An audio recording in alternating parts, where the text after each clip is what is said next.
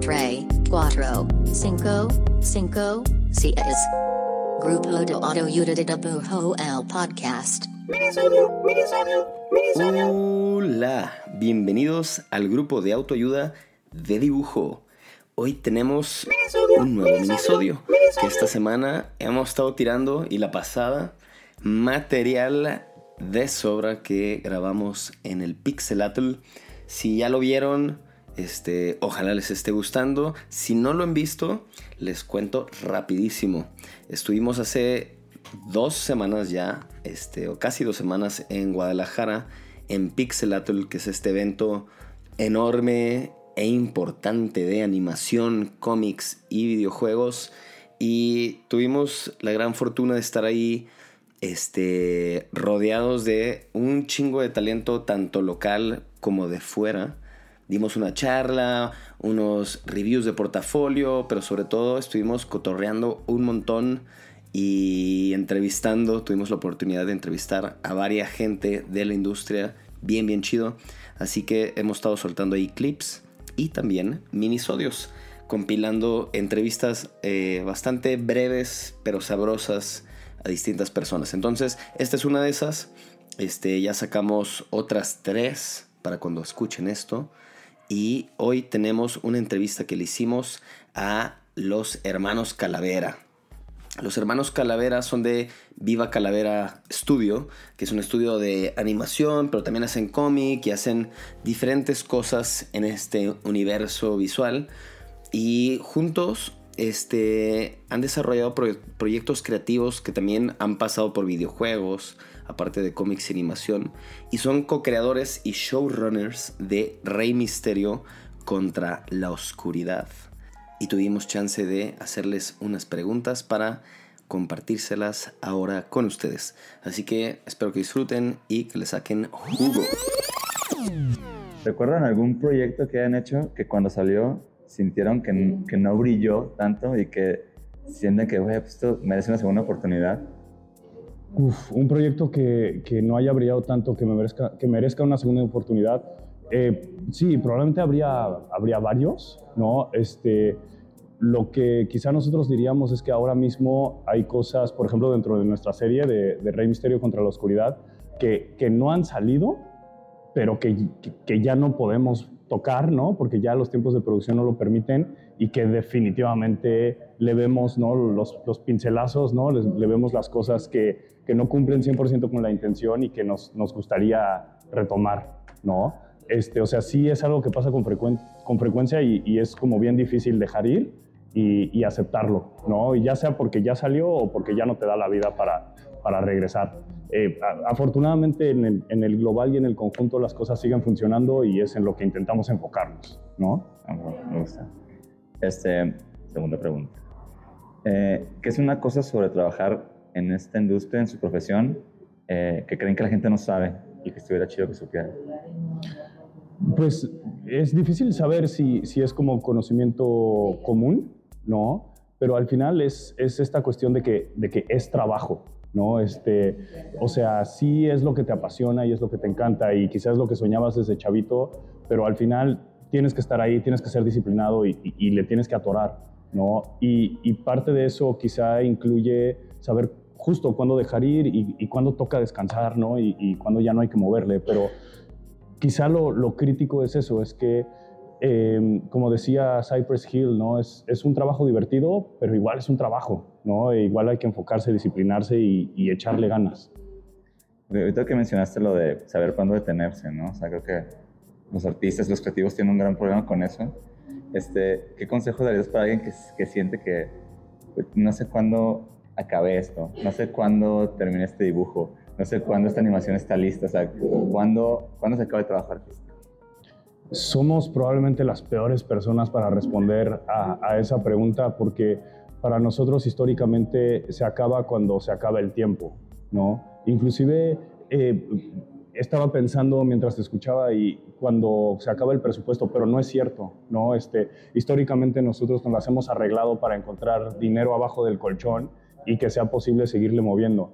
El, la, la, única razón por la que nos detenemos es eh, porque ya llegó el deadline Y con esto no queremos decir que eso sea la manera correcta de hacerlo, ¿no? Definitivamente eh, tendría que haber mecanismos para detenerse antes y reconocer, diríamos en teoría, que es una vez que lograste el objetivo, ¿no? Porque, porque entre que tú logras tu objetivo y la perfección, todavía hay mucho espacio y como artista vas a seguir intentando llenar ese espacio y es algo que hacemos constantemente.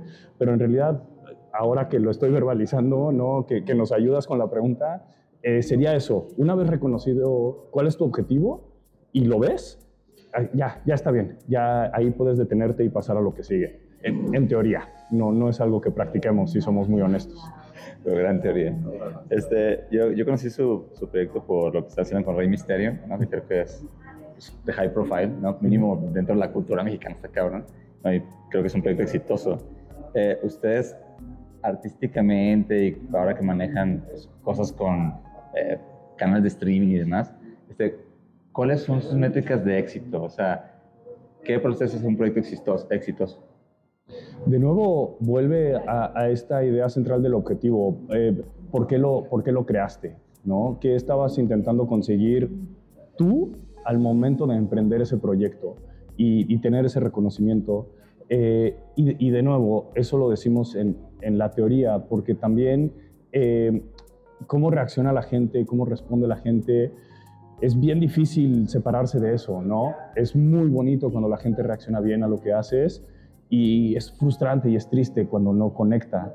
Y, bien que mal, parte de lo que hacemos tiene como intención conectar, ¿no? o sea, todos nosotros como creadores buscamos conectar y si eso no se logra es frustrante, pero de nuevo, moviéndonos en el mundo de la teoría, en principio tú tienes un objetivo con el, con el cual empezaste a crear y si eso se logra, si tú sientes que se logró, ahí deberías detenerte. Y, y, probablemente algo sano sería separar esos dos procesos, ¿no? Antes de que el mundo lo vea, tú evaluarlo y decir, estoy contento, súper, perfecto, lo lograste, ¿no? Ya otra cosa es si, si a la banda le gusta, ¿no? Eh, como creadores probablemente es muy difícil lograr eso, pero a quien, quien lo logre creo que estará en un muy buen lugar. última pregunta. Em, si tuvieran una máquina de tiempo y bajaran 10 años al pasado, ¿qué, se dirían, ¿qué te dirías sobre, qué consejo te darías sobre tu profesión y lo que haces ahora? Eh, es una conversación que, que tenemos con, con frecuencia eh, y, y, parte clave de eso tiene que ver con planeación, con, con poder quizá entender un poquito más la lógica del proceso no solo en el momento presente, sino las consecuencias hacia adelante. Eh, trabajando en animación con, tantas partes, con tantas personas involucradas, eh, con tantas cosas que tienen implicaciones eh, meses y, muchos pares de manos después, esa capacidad de dar un pasito atrás es importante. Y, algo crítico es que las cosas toman el tiempo que toman. ¿no? Y en intentar acelerarlas, terminamos complicándole la vida a nosotros del futuro. Eh, y, este, este viejo proverbio despacio que llevo prisa es, es, algo que intentamos decirnos mucho porque en ese intentar hacerlo rápido nos ponemos el pie. Entonces, si, si regresásemos a 10 años en el pasado y habláramos con nosotros mismos, sería eso. Las, las cosas toman el tiempo que toman, planenlas y sigan ese plan. Muchas gracias. Muy bien, espero que les haya gustado esta pequeña entrevista con los hermanos Calavera. Y la verdad es que seguimos recomendando el Pixelatl. Mallorquín había ido como en el 2018, yo nunca había ido, pero cuando fue Mallorquín lo hacían en Cuernavaca, era más chiquito. Este, pero la verdad es que la pasamos muy bien, no solo como participantes, sino la verdad es que como festival, siento que si yo hubiera ido cuando estaba estudiando o tratando de decidir a qué me iba a dedicar, definitivamente me hubiera volado la cabeza y, habría influenciado de alguna manera mi, el resto de mi camino. Aunque suene así de, de, este, de poderoso, pero sí lo fue. Pero bueno, hasta ahí llegamos y procedemos a nuestra última sección y querida Link de Amigos. En esta sección donde mencionamos proyectos, artistas, marcas, organizaciones o lo que sea que nos guste del mundo creativo para que chequen su trabajo, les sigan, les den mucho amor o lo que sea. En esta ocasión les tengo en el link de amigos a Los Calladitos. Su arroba es arroba los calladitos, así como suena, calladitos. Y este es un dúo, un dúo dinámico del muralismo. Este, están basados en San Miguel de Allende. Y los menciono porque justo tuve la fortuna de conocerles en Guadalajara en el festival. Y aparte de que me cayeron muy bien, su chamba está súper chida.